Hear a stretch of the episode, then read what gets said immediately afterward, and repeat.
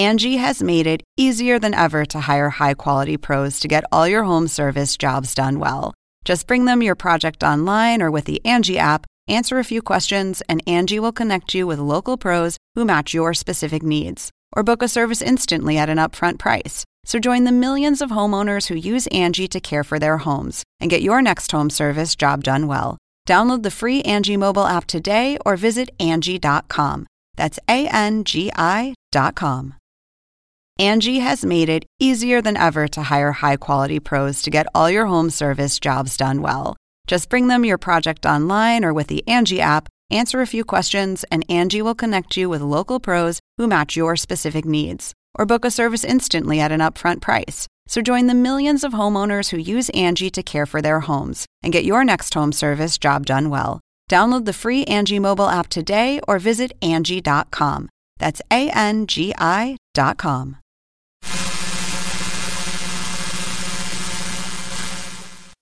Oppenheimer presenta. Llega a usted por cortesía de Sodimac Home Center. Sueña, lo hacemos posible. Ingresa en lacaja.com.ar, asegura tu auto y llévate un 15% de descuento por medio año. La caja, así de simple. Estudia en Argentina. Con estándares internacionales. Residencia universitaria. Aranceles a tu alcance. UADE, una gran universidad. Arcos Dorados.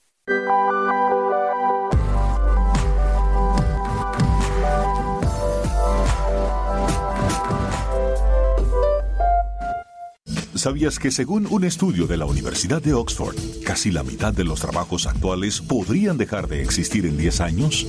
La inteligencia artificial llegó para quedarse. ¿Cómo te va a afectar la automatización? ¿Cuáles son los trabajos del futuro? Andrés Oppenheimer te lo cuenta en su nuevo libro, Sálvese quien pueda. Y no te quedes atrás. Encuéntralo en librerías.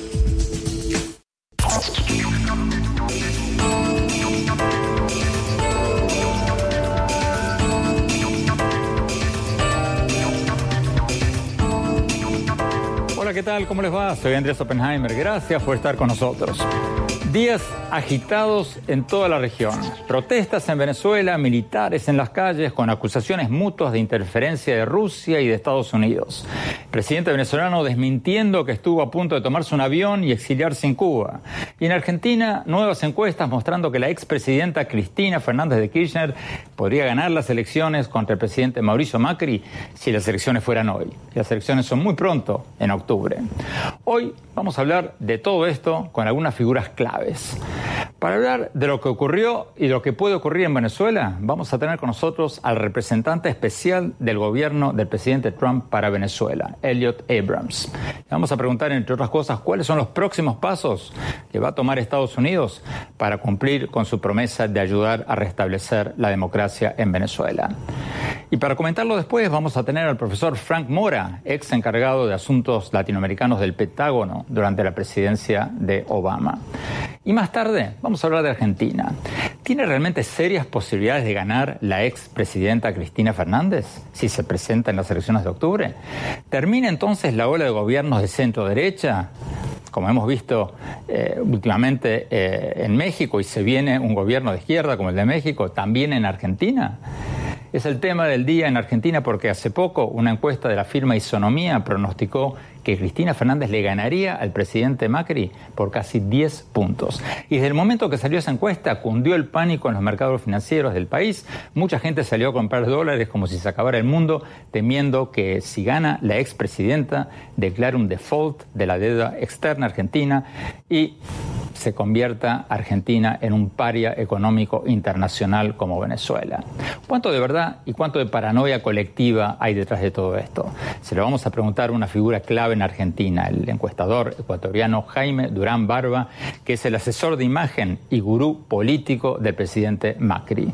Muchos dicen que Durán Barba fue el artífice del triunfo de Macri en el 2015, pero ahora también muchos lo critican por haber hecho crecer la imagen de la expresidenta Cristina Fernández supuestamente. Sus críticos dicen que la estrategia de Durán Barba ha sido tratar de que los dos candidatos que lleguen a la segunda vuelta, el 27 de octubre, sean Macri y Cristina Fernández, en el convencimiento de que si pasa eso, si la elección es entre ellos dos, ganaría Macri. Pero ahora con el bajón económico y el crecimiento inesperado de la expresidenta en muchas encuestas, muchos se preguntan si esa supuesta estrategia de Durán Barba no fue un error que terminó ayudando a la expresidenta. Se lo vamos a preguntar al propio Durán Barba. Y para analizar si la economía, economía de, si la economía argentina perdón, va a seguir cayendo antes de las elecciones de octubre o no, y si podría venir un default si gana la expresidenta, vamos a tener con nosotros a Gabriel Torres, vicepresidente de la calificadora de riesgo Moody's en Nueva York. Bueno, empecemos con Venezuela. El secretario de Estado Mike Pompeo, el secretario de Estado de Estados Unidos, dijo que el presidente Maduro estaba a punto de exiliarse el 30 de abril, que tenía un avión preparado. Veamos lo que dijo. Un avión en la pista estaba listo para irse esta mañana, como entendemos. Los rusos indicaron que debía quedarse. Creemos que la situación está fluida. Sabemos que había líderes de alto nivel en el gobierno que estaban preparados para irse. Nos dijeron eso en las últimas semanas. Estamos convencidos de que el pueblo venezolano obtendrán su democracia vuelta. El presidente dejó en claro que todas las opciones son posibles, eso incluye las opciones militares. Trabajamos para que no sea el caso. Entregaremos este resultado para los venezolanos para no arriesgar vidas. Pero no creo que nadie debería confundirse de que si el presidente toma esa decisión, opta por una opción militar, de que Estados Unidos tenga la opción de llevar a cabo esa opción para obtener el resultado que quiere el presidente. Nos acompaña desde Washington el representante especial del presidente Trump para Venezuela, Elliot Abrams. Señor Abrams, muchas gracias por estar con nosotros. ¿Podría darnos, por favor, más detalles de cómo se enteraron ustedes de que Maduro estaba a punto de huir del país, de que había un avión esperándolo? ¿Cómo se enteraron ustedes de eso? ¿Cómo podemos saber si eso realmente pasó o, fue una especulación del secretario de Estado Mike Pompeo?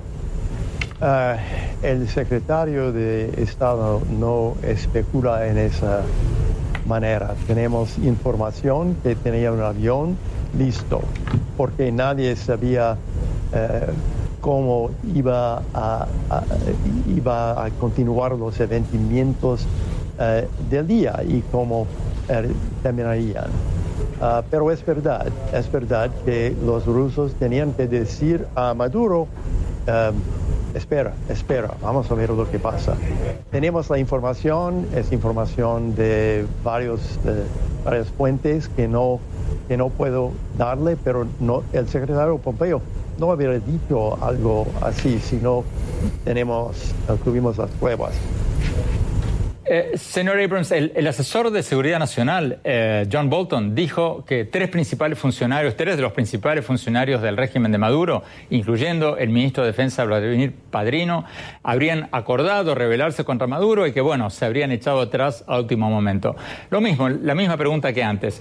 ¿Qué pruebas hay de eso? ¿Cómo, podemos saber nosotros, el público, si eso es cierto o una especulación?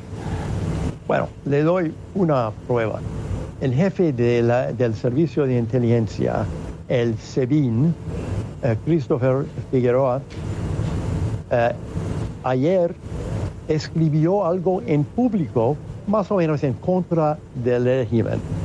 Y uh, ahora Maduro ya ha reemplazado este, este oficial con algo nuevo. Es decir, que el jefe del servicio de inteligencia estaba, estaba pensando como nosotros, estaba apoyando como muchos otros, mucho más que los tres, que el régimen tendría que terminarse y que la salida de Maduro era necesario para el país. Uh, Bolton y, yo ayer uh, hemos hablado de tres, pero hay mucho más que tres.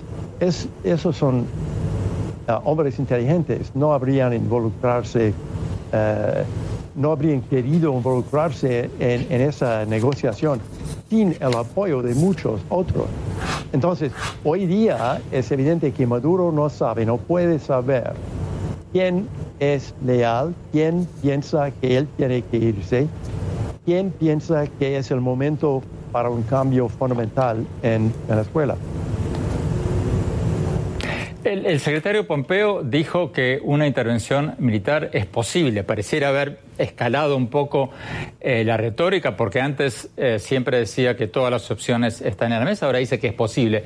Y según me dicen fuentes diplomáticas en la OEA, Estados Unidos estaría considerando la posibilidad de invocar el TIAR, el Tratado Interamericano de Asistencia Recíproca de 1947, al que pertenecen Estados Unidos, Brasil, Argentina, Colombia y Venezuela. O sea, el presidente de la Asamblea Nacional, Juan Guaidó, como reconocido eh, por Estados Unidos y varios de estos países, podría pedir asistencia militar a los países del TIAR. ¿Cierto o falso? Bueno, cierto que es posible, pero creo que el TIAR es mucho más amplio. El TIAR habla de acciones en común pero pueden ser acciones diplomáticas, pueden ser económicas, pueden ser sanciones. No es, no es verdad que el TIAR es un tratado militar.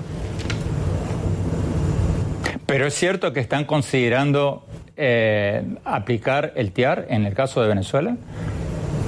Estamos pensando del ONU, de la OEA, eh, del TIAR, estamos pensando de muchas eh, posibilidades para acciones eh, organizadas contra el régimen.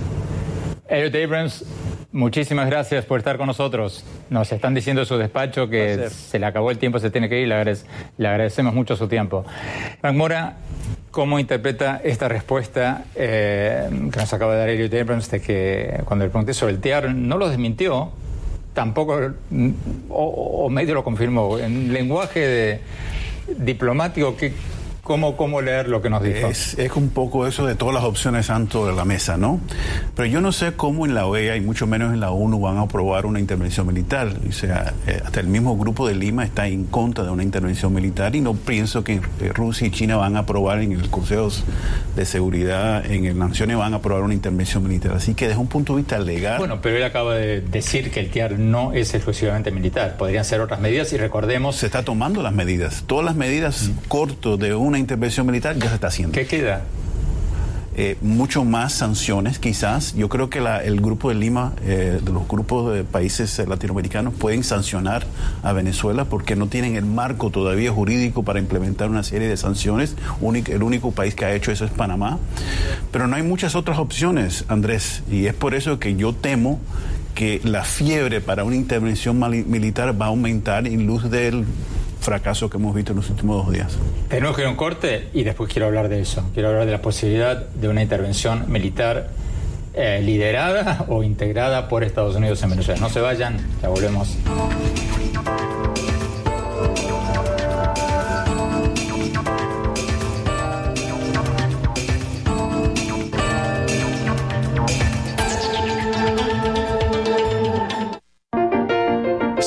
Con ser el papá que tiene las herramientas para hacerlo todo.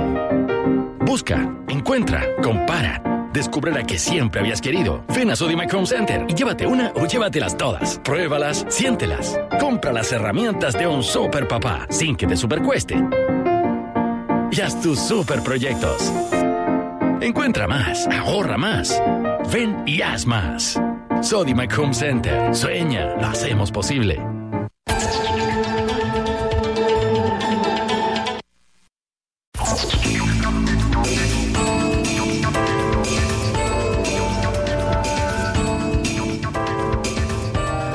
Gracias por seguir con nosotros. Estamos hablando de los recientes sucesos en Venezuela, donde el enfrentamiento entre la oposición y el gobierno de Nicolás Maduro se ha tornado más violento y donde la crisis se está internacionalizando con acusaciones mutuas de injerencia externa de Rusia y Estados Unidos. Tenemos con nosotros a Frank Mora, el ex jefe de asuntos latinoamericanos del Pentágono durante el gobierno del presidente Obama, eh, demócrata, puedo decirlo, eh, o sea, el partido contrario del presidente Trump. Eh, doctor Mora, em, ¿Qué piensa usted de lo que ha dicho el secretario de Estado eh, Pompeo de que Maduro estaba a punto de tomarse un avión? Eh, después lo que dijo el asesor de Seguridad Nacional Bolton de que tres altos funcionarios venezolanos habrían estado en conversaciones para rebelarse contra Maduro y se echaron atrás al último momento. ¿Cómo lo ve? Usted estuvo en el Pentágono. Sí, eh, dos razones yo creo. Primero es para dar una explicación por qué no se dio el resultado deseado y echando la culpa a otros por la cual el plan que, quizás plantearon y que no dio resultado, la razón por la cual no quizás, eh, quizás fracasó. Pero el segundo me parece más importante es esta, la idea de crear más desconfianza dentro del ciclo del poder de, Maduro, ¿no? Eh, crear desconfianza, eh, incertidumbre, eh, crear fisuras dentro de la dictadura para, para crear una, una, situación que no es sostenible. Es una especie de operación psicológica que quizás hemos visto anteriormente para crear esas divisiones dentro de la dictadura. Pero ¿no corre el riesgo el gobierno de, de Trump de convertirse en protagonista de esto, que es lo que le conviene a Maduro, porque a Maduro le conviene presentar esto como un enfrentamiento entre Venezuela y Estados Unidos y no como un enfrentamiento entre una dictadura y una oposición democrática. Entonces, ¿no es contraproducente ponerse en el centro de la escena? Sí, yo creo que tienes toda la razón. Yo creo que al principio eh, el, gobierno del presidente Trump hizo muy bien en tratar de internacionalizar la crisis buscando el grupo de Lima, que esto no era una cuestión de Estados Unidos y, la dictadura, sino Estado, eh, Venezuela con el pueblo y con la comunidad internacional. En las últimas semanas se ha bilateralizado la situación. Estados Unidos es el protagonista y es lo que anda, eh, anda buscando, creo que Maduro. Eh, la contracrítica a eso es que puede ser un acto de desesperación, que bueno, que si los europeos no acompañan, sigamos adelante. Puede ser que lo que piense en la Casa Blanca sea eso o, no. Sí, lo que pasa es que uno está creando expectativas alrededor de un evento, de un día, y cuando nada da resultados, entonces eh, en la Casa Blanca se desespera, se frustra y quiere buscar una solución inmediata. Y en ese proceso se bilateriza la, la crisis. ¿Cómo cree usted que sigue esto? hay, para, hablar mal y pronto, ¿aumenta el riesgo o la posibilidad de una intervención militar? No, yo, yo no creo que no. Yo creo que hay individuos y sectores dentro del gobierno del presidente Trump que quizás ya están pensando eso en serio, pero no creo que en el Departamento de Estado, ni siquiera mucho menos en el Pentágono, yo creo que están considerando y viendo eso como una posibilidad viable. Hay una lucha quizás interna, se van a dar eh, dentro del gobierno, pero no, veo, no veo... O sea, la Casa Blanca son los duros acá. Los duros, y el, Departamento, de Estado está en el medio. Y el Pentágono. Y el Pentágono sí está muy en contra de esta crisis, por razones eh, que esto puede, si hay una intervención militar, la posibilidad de una ocupación por un tiempo es posible. ¿Y quién se va a responsabilizar por la seguridad interna de un país donde no existen la seguridad de Estados en un caso de, invasión o intervención militar? Estados Unidos. Pero usted decía recién que no, que cree que no, pero con un presidente como Trump que nos guste o no nos guste, no le da mucha cancha, por decir decirlo, a sus asesores. Muchas veces hace lo que se le viene en ganas. Mira, y algo ha sido eh, consecuente el presidente. Desde el principio, desde la campaña, ha dicho que él no está en, entrar en aventuras militares. Esa es la expresión que utilizó. Y la expresión lo utilizó en el, en el discurso de Estado de Unión, que no va a estar interviniendo en, los asuntos internos de otro país. Entonces, está la política de America First, eh, que está en contradicción contra la idea de intervenir en un país sudamericano. Tenemos que ir a un corte, vamos a un corte rápido y vamos a hablar de Argentina, las nuevas encuestas que dan como posible ganadora de las elecciones de octubre a la expresidenta Cristina Fernández. Y al final del programa, mis conclusiones sobre Venezuela. No se vayan, ya volvemos.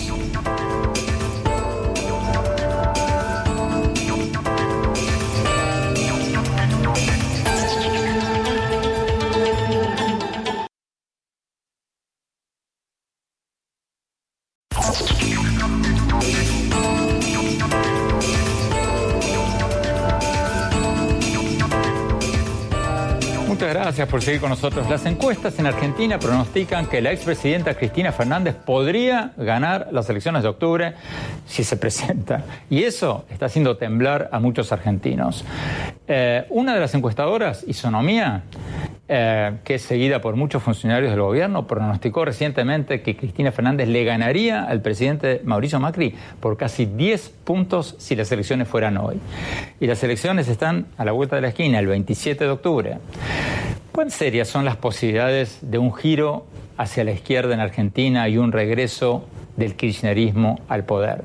Tenemos con nosotros de Buenos Aires al encuestador ecuatoriano Jaime Durán Barba, el gurú político del presidente Macri. Muchos dicen que Durán Barba fue el artífice del triunfo de Macri en el 2015 cuando parecía muy difícil que ganara.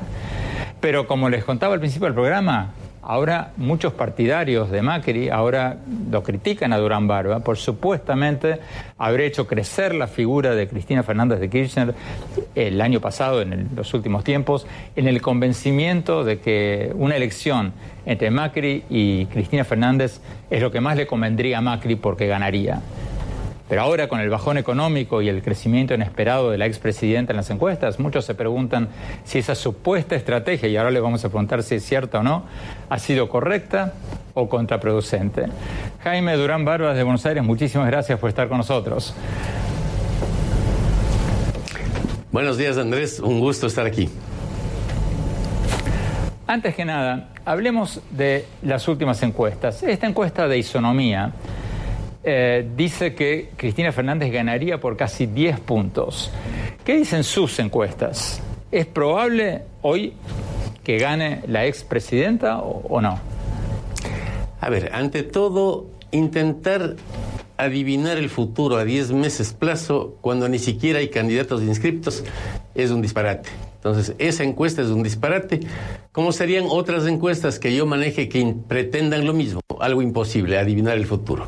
Sí te diría que encuestas hechas a esta altura, del, eh, a esta distancia de la elección de 2015 nos daban terceros, debajo de Massa y de, y Scioli. Encuestas similares a 10 meses de la jefatura de gobierno de Macri del 2007 nos daban segundos lejos detrás de Filmos a esta distancia no se puede adivinar el futuro. Yo creo que haber eh, tomado esa, esa pregunta de esa encuesta como un elemento para asustarse revela la total falta de madurez de los mercados. A ver, déjeme hacer la misma pregunta de otro ángulo. Con un bajón económico como el actual, ¿cómo puede ganar Macri? Hay un bajón económico sin duda, no hay cómo negarlo. Algunas cosas que se suponía que pasarían no pasaron, etcétera. Pero cuando usted ve el libro de Cristina Fernández, este libro Sinceramente, encuentra 500 páginas de razones por las cuales la gente no va a votar por ella. Cuando ve usted el paro hecho el día de ayer con grupos de matones, con mm, garrotes, amedrentando a la gente, ve que eso no va a pasar. Las encuestas de las preguntas que son realmente importantes, ¿qué dicen? El 70% de la gente está totalmente en contra de los paros. El 80% está en contra de los sindicatos. No hay personas en el entorno de Cristina Fernández que tengan un saldo positivo de imagen. Ellos tienen muchas razones que no son simplemente la coyuntura económica, que hacen que la gente se asuste con ellos. Algunos se enojan con Macri y no le ven bien, pero ella produce pánico y sus seguidores también. La campaña se va a hacer. Luego, hay un punto bien importante. Lo que usted decía es cierto. Algunas personas me atribuyen el poder de haber instalado a Cristina Fernández como política. Se olvidan de que ella es una de las personas que mayor eh, votación ha sacado en la historia de la República Argentina en su última elección como presidente, que es un personaje muy poderoso. En todas las encuestas desde hace 10 años, ella es un personaje central, no es algo que inventamos nosotros desde el gobierno en en estos meses. Ella representa una forma de ver la sociedad argentina que está más de acuerdo con los escraches, los aprietes, eh, las huelgas, los piquetes, que es una visión distinta de la que tenemos quienes colaboramos con Mauricio Macri, que creemos en una sociedad democrática, pluralista, en que cabe el disenso. Son formas de ver la eh, sociedad de manera diversa, pero no hemos inventado ese porcentaje de gente que apoya a Cristina Fernández. Ella es una dirigente inteligente, poderosa, que dirige a un sector muy importante de argentinos que actúan de manera anómica, están en contra de las normas comunes y tienen ahí su, su candidata. La elección próxima dirá si la mayoría de argentinos quiere volver al pasado con esa forma de hacer política, que ha sido la normal en nuestro país 70 años, o quiere insistir en cambiar el país. Hay un porcentaje muy importante de gente que quiere cambiar el país, no porque mañana baje la inflación un punto, sino porque hay una serie de costumbres, de hechos, de forma de ser que han descalabrado al país también en lo económico. Y mucha gente está en contra de eso.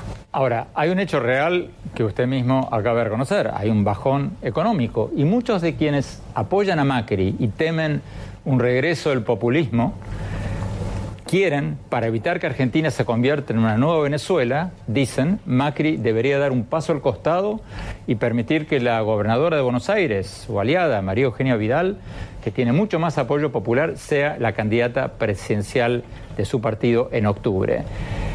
Eh, acaba la pregunta, como encuestador, ¿le sería más fácil ganar a Vidal que a Macri contra la expresidenta? Personalmente no creo que haya grandes diferencias.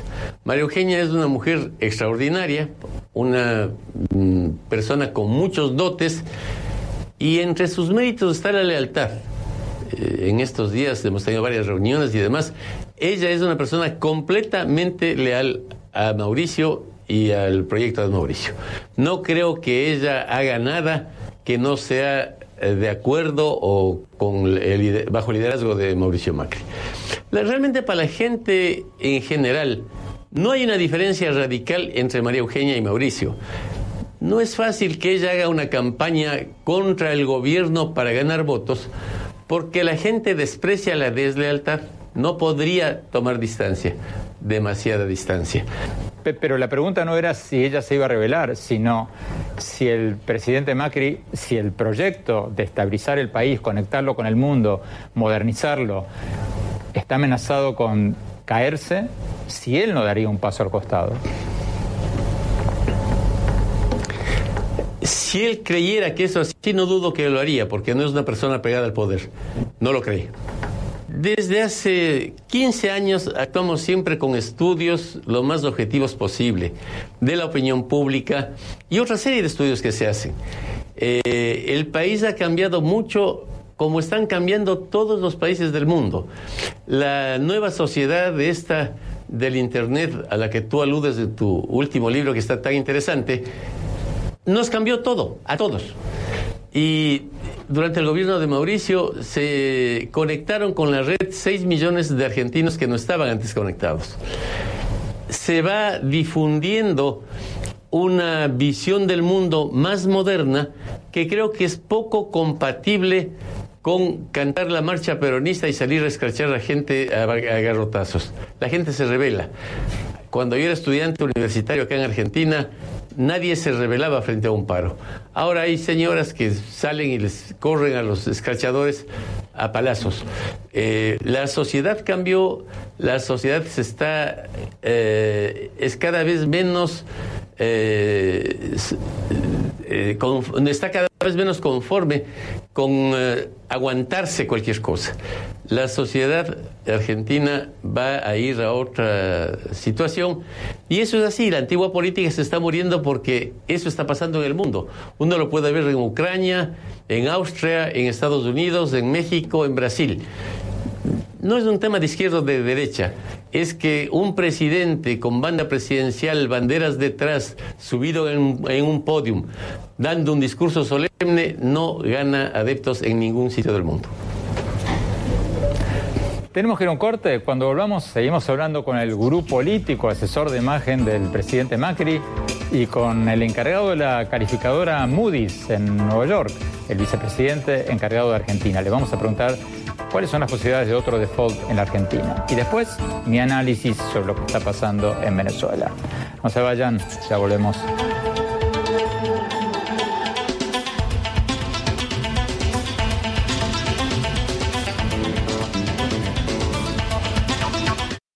¿Sabías que según un estudio de la Universidad de Oxford, casi la mitad de los trabajos actuales podrían dejar de existir en 10 años? La inteligencia artificial llegó para quedarse. ¿Cómo te va a afectar la automatización? ¿Cuáles son los trabajos del futuro? Andrés Oppenheimer te lo cuenta en su nuevo libro, Sálvese quien pueda. Y no te quedes atrás. Encuéntralo en librerías.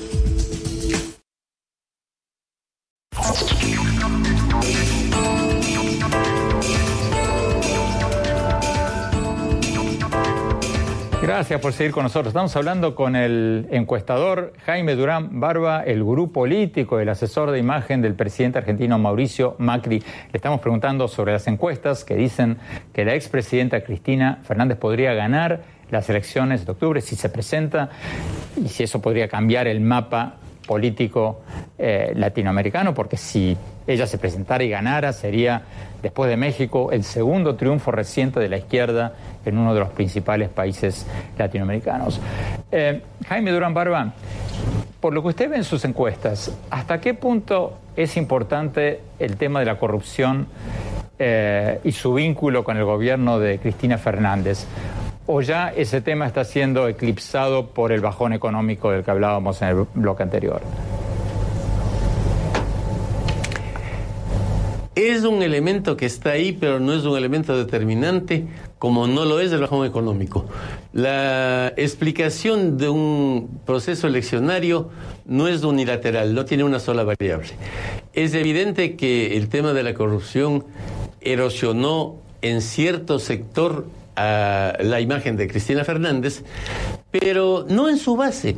Si vemos, tenemos encuestas nosotros eh, desde hace 10 años, incluso tenemos un track, que es una encuesta con un resultado diario desde hace muchos años, en el que vemos qué pasa con el tema y la evolución de la imagen de Cristina Fernández.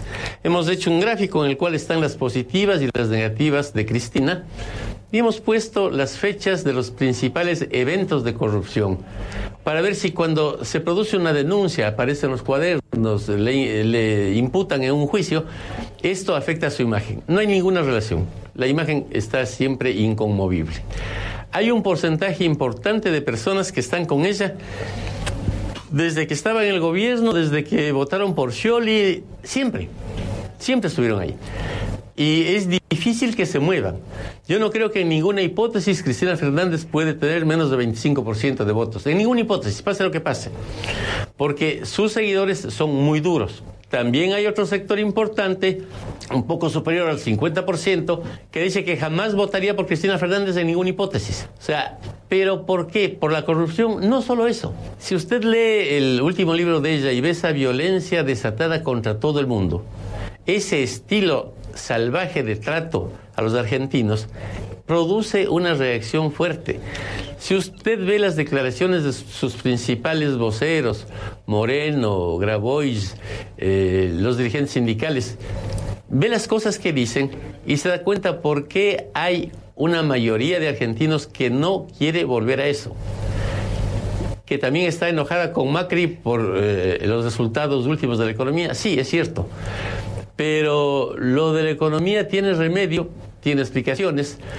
El eh, totalitarismo no tiene ni remedio ni explicaciones. Son esquemas de poder que llevarían a la Argentina a una situación semejante a la de Venezuela, porque los totalitarios, y usted lo ha visto, eh, lo ha desarrollado en varios de sus libros, tienen una mentalidad que hace que no puedan reconocer al otro, que tratan de perpetuarse en el poder, rompen las reglas, están, eh, no tienen ningún respeto por la libertad de prensa, etcétera. Ese tipo de liderazgo existe y ese tipo de liderazgo tiene el rechazo de la mayoría de los argentinos. Yo ahí creo que eh, está claramente la posibilidad de triunfo de Macri, con algunos que dirán, bueno, no me gustó lo que hizo en la economía, pero volver atrás no quiero. Jaime, nos quedan 30 segundos rápidamente. ¿Cuáles son las principales virtudes y cuál es el principal defecto o vulnerabilidad del presidente Macri? Eh, vulnerabilidad, el eh, desarrollo último de la economía. Virtud, su tenacidad, su sinceridad, su deseo de hacer las cosas en serio, aunque a veces sean impopulares. Muchísimas gracias. Quédese con nosotros un segundo, Jaime Gran Barba, que vamos a Nueva York. Vamos a un corte rápido, vamos a Nueva York.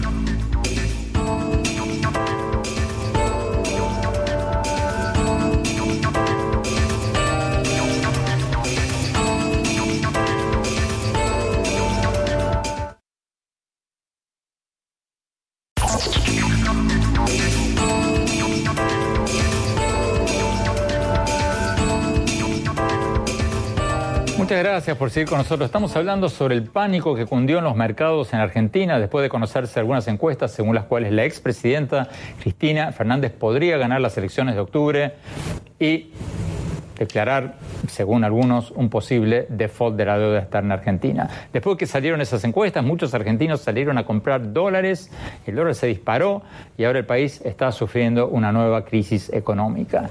Tenemos desde Nueva York a Gabriel Torres, vicepresidente de la agencia calificadora Moody's, que evalúa el riesgo económico eh, en varios países. Eh, Gabriel Torres, muchas gracias por estar con nosotros. La pregunta del millón de dólares. ¿Hay un peligro real de un nuevo default de la Argentina o estamos ante un caso de paranoia colectiva? ¿Es una crisis real o autoinfligida? Bueno, nosotros tenemos una calificación sobre Argentina eh, que es baja. Eh, para darle una idea, en el sistema que utilizamos nosotros de 21 posibles escalones, Argentina se encuentra en el escalón número 15. Los primeros 10 escalones son lo que normalmente se llama grado de inversión. Entonces, venimos señalando hace tiempo que la probabilidad es alta, eh, podemos discutir qué tan alta, pero es alta de un default en algún momento, por eso está tan baja. Aumentó en los últimos días más que en el pasado. Nosotros no vemos eso porque no hemos cambiado la calificación. Creo que sí, como señalas, el mercado está empezando a temer la posibilidad de que haya un cambio político que lleve un cambio de políticas públicas. Eh, es difícil saber a esta altura, eh, no solo porque no sabemos quién se va a presentar, sino que no sabemos cuáles van a ser las políticas que van a buscar implementar. Eh, entendamos que quien herede la situación económica en el año 2020 en Argentina va a tener una situación muy diferente del pasado. Hay límites muy reales de lo que pueden llegar a ser. Así que hoy en este momento no vemos un cambio nosotros en términos del riesgo de la capacidad de pago eh, que hay Argentina comparado, digamos, hace dos meses atrás. Pero obviamente la gran pregunta es qué va a pasar con las elecciones de octubre. Bueno, si la expresidenta ganara, se presentara primero y ganara las elecciones de octubre, eh, ¿qué pasaría? ¿Qué pasaría con la economía?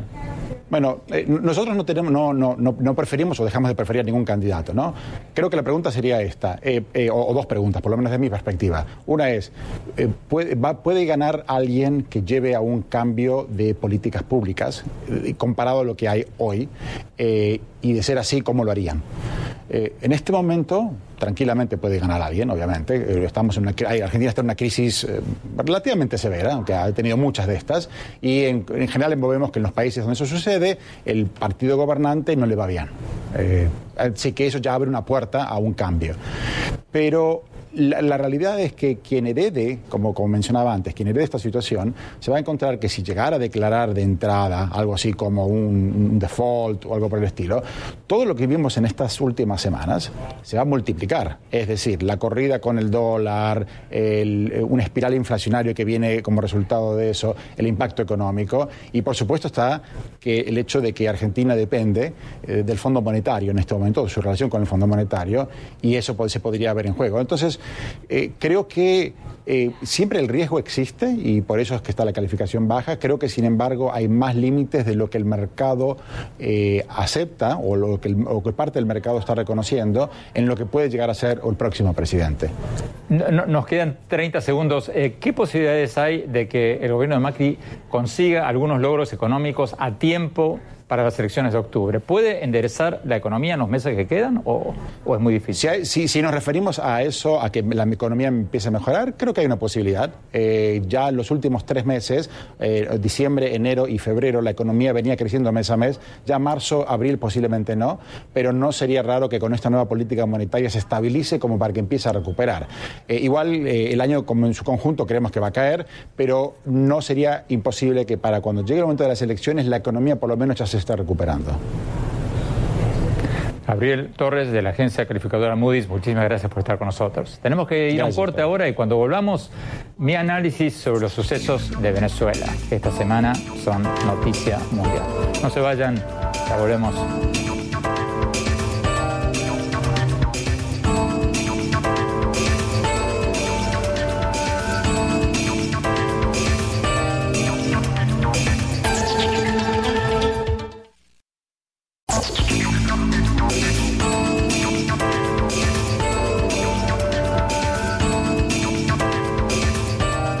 Gracias por seguir con nosotros. Mi conclusión sobre lo que hablamos al principio del programa de hoy, lo que puede pasar en Venezuela. La verdad es que me dejó perplejo lo que dijo el asesor de seguridad nacional de Trump, John Bolton, hace pocos días, cuando dio los nombres de tres altos funcionarios venezolanos, incluyendo el ministro de Defensa Vladimir Padrino, que según él, según Bolton, habrían acordado sumarse a una rebelión en contra de Maduro el 30 de abril y que habrían dado marcha atrás a último momento. Maduro, el presidente de Venezuela, y el propio Padrino dijeron después de que eso nunca pasó, de que eso es mentira, vaya uno a saber. Pero me pregunto si dar esos nombres públicamente no fue un error garrafal del gobierno de Trump. Porque si es cierto lo que dice Bolton, el asesor de seguridad nacional de Trump, y el ministro de Defensa venezolano era parte de conversaciones para derrocar a Maduro y se echó atrás a último momento, no se entiende por qué Bolton lo hizo público. Lo lógico sería que Estados Unidos se guarde esa carta para otra ocasión y no lo queme públicamente al ministro de Defensa de Venezuela. Y por otro lado, si es un invento de Bolton, una operación psicológica para dividir al gobierno venezolano, aparte de ser una mentira, tampoco se entiende bien, porque puede producir una reacción contraria entre los altos funcionarios venezolanos y que de ahora en más ningún alto funcionario venezolano se anime a hablar con ningún posible emisario de la oposición venezolana o con ningún diplomático extranjero por temor a ser destapado públicamente por Estados Unidos. La verdad, no se entiende para nada todo esto. Lo trágico de todo, de todo lo que ha pasado y todo lo que está pasando, es que mientras se aleja la posibilidad de un acuerdo pacífico para la restauración de la democracia en Venezuela, la crisis humanitaria está creciendo a pasos agigantados. Les cuento una conversación que tuve hace muy pocas horas con el embajador de Colombia en Estados Unidos, Francisco Santos que me dejó pensando muchísimo. Estábamos hablando sobre qué iba a pasar de ahora en más en Venezuela y yo le comentaba al embajador algo que escribí en una reciente columna en el Miami Herald, que uno de los escenarios posibles en Venezuela es que pase ahí lo que pasó en Cuba que la oposición pierda impulso, que millones más de venezolanos se vayan del país, además de los 3.4 millones que según las Naciones Unidas ya se han ido. El secretario general de la OEA, Luis Almagro, nos dijo en este programa hace poco que el número de venezolanos fuera del país podría llegar a 10 millones en los próximos cuatro años. Y si pasa eso, si se va la clase media, si se van los profesionales, Maduro se va a quedar con menos bocas que alimentar, más dólares en remesas enviadas a sus familiares por los venezolanos en el exterior y con una masa de gente empobrecida dentro del país a la que su régimen va a poder controlar con subsidios alimentarios. Y el embajador me miró meneando la cabeza y me dijo, no, no, no, más que en una nueva Cuba, Venezuela va en camino a ser una nueva Somalia. Y agregó que, según lo que él vio en la frontera de Colombia con Venezuela, se puede venir una hambruna generalizada que empeore aún más la crisis humanitaria en Venezuela y que eso podría resultar en millones de venezolanos más yéndose del país y eso podría desestabilizar muchas economías de la región. Es para pensarlo, porque aunque muy pocos estén usando la palabra Somalia, las estadísticas más recientes apuntan a un desastre sin precedentes en la historia reciente en América Latina, en Venezuela. La economía ya se redujo en más de un 50% en los últimos cinco años, según el Banco Mundial. La inflación es de más del 10 millón por ciento al año escucharon bien, 10 millón por ciento al año, según el Fondo Monetario Internacional, y hay más de 7 millones de venezolanos que necesitan ayuda humanitaria, según las Naciones Unidas. Y hay cada vez más escasez de comida y alimentos. Si las cosas siguen así, Venezuela, que fue uno de los países más ricos de América Latina hasta hace apenas 10 años, podría estar encaminada a convertirse en una nueva Somalia. Ojalá que no, pero si no hay un acuerdo político para restablecer el orden constitucional, no se puede descartar que para ahí vaya la cosa. Bueno, se nos acabó el tiempo. Los invito a seguirme en mi blog, en la página de internet andresopenheimer.com. Si se registran ahí, les vamos a mandar por email todas mis columnas del Miami Herald y nuestros más recientes programas de televisión. Les recuerdo la dirección es andresopenheimertodoseguido.com y síganme en mi Twitter, en arroba en mi página de Facebook y ahora también en Instagram, en Andrés Oppenheimer Oficial. Gracias por habernos acompañado. Hasta la semana próxima.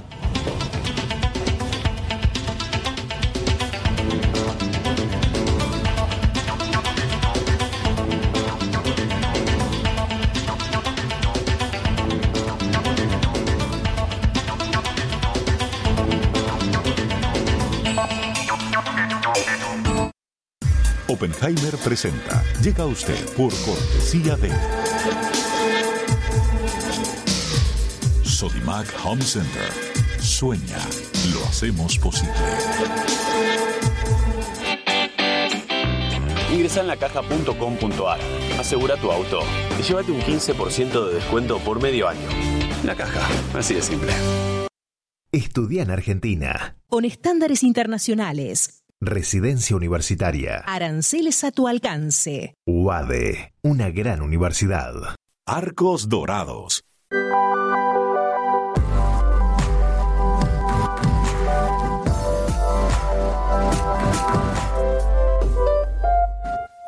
¿Sabías que según un estudio de la Universidad de Oxford, casi la mitad de los trabajos actuales podrían dejar de existir en 10 años? La inteligencia artificial llegó para quedarse. ¿Cómo te va a afectar la automatización? ¿Cuáles son los trabajos del futuro? Andrés Oppenheimer te lo cuenta en su nuevo libro, Sálvese quien pueda. Y no te quedes atrás. Encuéntralo en librerías.